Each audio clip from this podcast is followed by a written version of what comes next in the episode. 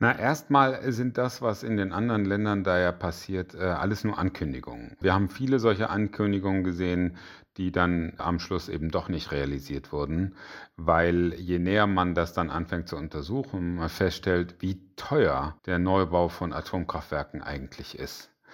Diejenigen, die über den Einstieg in die Atomenergie nachdenken, müssen dann immer die Frage beantworten, woher kommt das viele Geld? Einen privaten Investor wird man nicht finden sondern das muss dann am Schluss immer der Staat zahlen. Und äh, Sie werden manche Staaten finden, die bereit sind, das Geld in die Hand zu nehmen. Die Briten haben das gemacht. Wahrscheinlich werden auch die Franzosen da äh, mal, weiß ich nicht, eine Handvoll neuer Reaktor bauen. Aber grosso modo werden die allermeisten sagen, äh, dann machen wir es doch lieber mit Wind, Solar und Speicher. Wenn Atomenergie so wenig wirtschaftlich ist, wie Sie das sagen, was ist denn dann von Bill Gates Plädoyer zu halten, Atomenergie eben nicht vorschnell abzuschreiben? Der hofft ja nicht zuletzt damit auch Geld zu verdienen über eine Firma, TerraPower, in die er selbst viel investiert hat, die Mini-Atomkraftwerke kommerzialisieren will. Also offenbar ist ja da doch die Vision äh, im Raum, man könnte damit Geschäfte machen. Ja, diese Geschichte von den äh, kleinen modularen Reaktoren, die hören wir auch seit Jahren und Jahrzehnten immer wieder. Ich habe noch niemanden erlebt, der wirklich erzählen könnte, warum diese kleinen auf einmal billiger werden sollten als die großen. Und äh, was Bill Gates ja im Kern vorschlägt, ist, dass man da nochmal Forschungsgelder reinsteckt. Das kann man machen. Der Punkt ist nur, uns läuft die Zeit davon. Wir müssen ja bis 2030 schon ordentlich vorankommen, damit wir den Klimawandel wirklich begrenzen. Und bis 2030 wird keines von diesen, weder die großen noch die kleinen Atomkraftwerke da sein. Da müssen wir jetzt einfach in Erneuerbare investieren. Das heißt, das andere öfter gehörte Argument, was unter anderem ja auch der Weltklimarat IPCC ins Feld führt, dass die Kernenergie uns vor dem Klimakollaps retten könnte, das halten Sie auch nicht für stichhaltig. Na, was der IPCC ja sagt und was auch andere sagen, ist, dass man die bestehenden Atomkraftwerke im Zweifel noch mal länger laufen lässt. Das machen andere Länder. In Deutschland ist das ein No-Go, weil bei uns die Atomkraft klare Risikotechnologie ist und wir sagen, wir machen das lieber komplett mit Erneuerbaren. In anderen Ländern erwarte ich, dass sie die Atomkraftwerke weiter laufen lassen.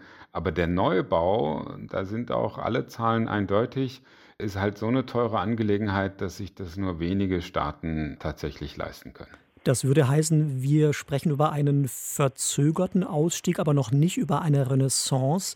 Meine Frage jetzt, gilt das auch noch, wenn wir nach China schauen, wo man ja massiv neue Reaktorblöcke bauen will? In den kommenden zehn Jahren soll der Anteil des Atomstroms von 5 auf 10 Prozent verdoppelt werden, um auch den Kohleausstieg abzufedern. Wenn das alles so kommt, Wäre die globale Renaissance der Kernkraft dann überhaupt noch aufzuhalten? Also tatsächlich das einzige Land, in dem es Zubau global gibt, das ist China. Nun muss man das in Perspektive setzen. Die bauen auch ganz viel Wind, die bauen auch ganz viel Solar, sie bauen auch leider immer noch ein bisschen Kohlekraftwerke. Insofern, dort ist die Strategie, wir haben wachsenden Strombedarf, wir bauen alles. Ich gehe fest davon aus, ja, die werden da noch so ein paar Atomkraftwerke hinstellen, aber von dem Volumen her, da wo der große Strombedarf herkommt, also den Anteil auf 10 Prozent verdoppeln, ist ja nichts. Die Frage ist ja, wo kommen die anderen 90 Prozent her?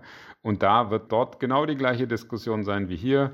Wind und Solar haben zwei entscheidende Vorteile. Ich kann sehr schnell sie hinstellen. Eine Solaranlage kriege ich in einem halben Jahr gebaut, ein Windrad braucht vielleicht neun Monate und sie sind billig. Deswegen, das wird irgendwo noch eine Rolle spielen. Eine Renaissance ist da nicht zu sehen.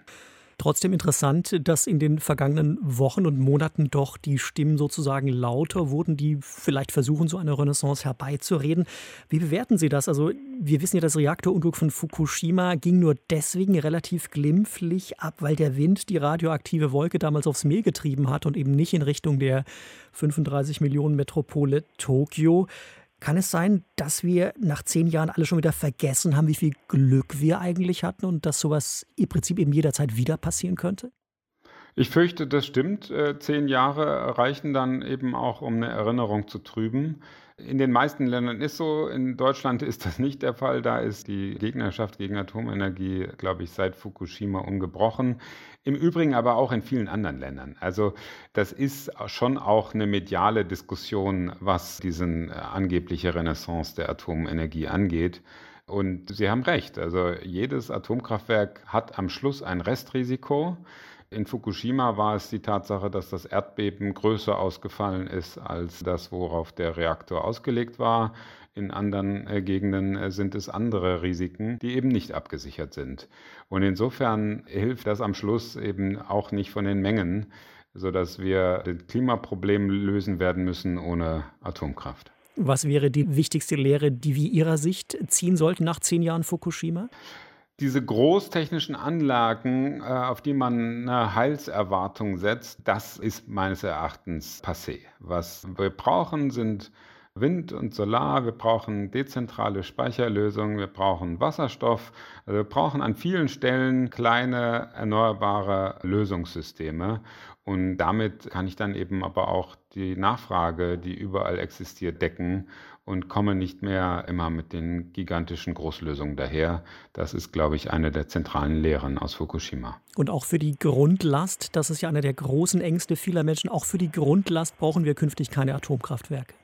Nein, das ist inzwischen technisch gelöst. Was ich brauche, ist äh, Strom zu jeder Zeit. Ich brauche aber nicht dafür ein Grundlastkraftwerk sondern ich löse das, indem ich flexibel die erneuerbaren Energien, Speicherlösungen, die flexible Nachfrage, aber auch neue wie Wasserstofftechnologien miteinander kombiniere und so kriege ich ein stabiles System hin. Ich brauche keine großen Grundlastkraftwerke.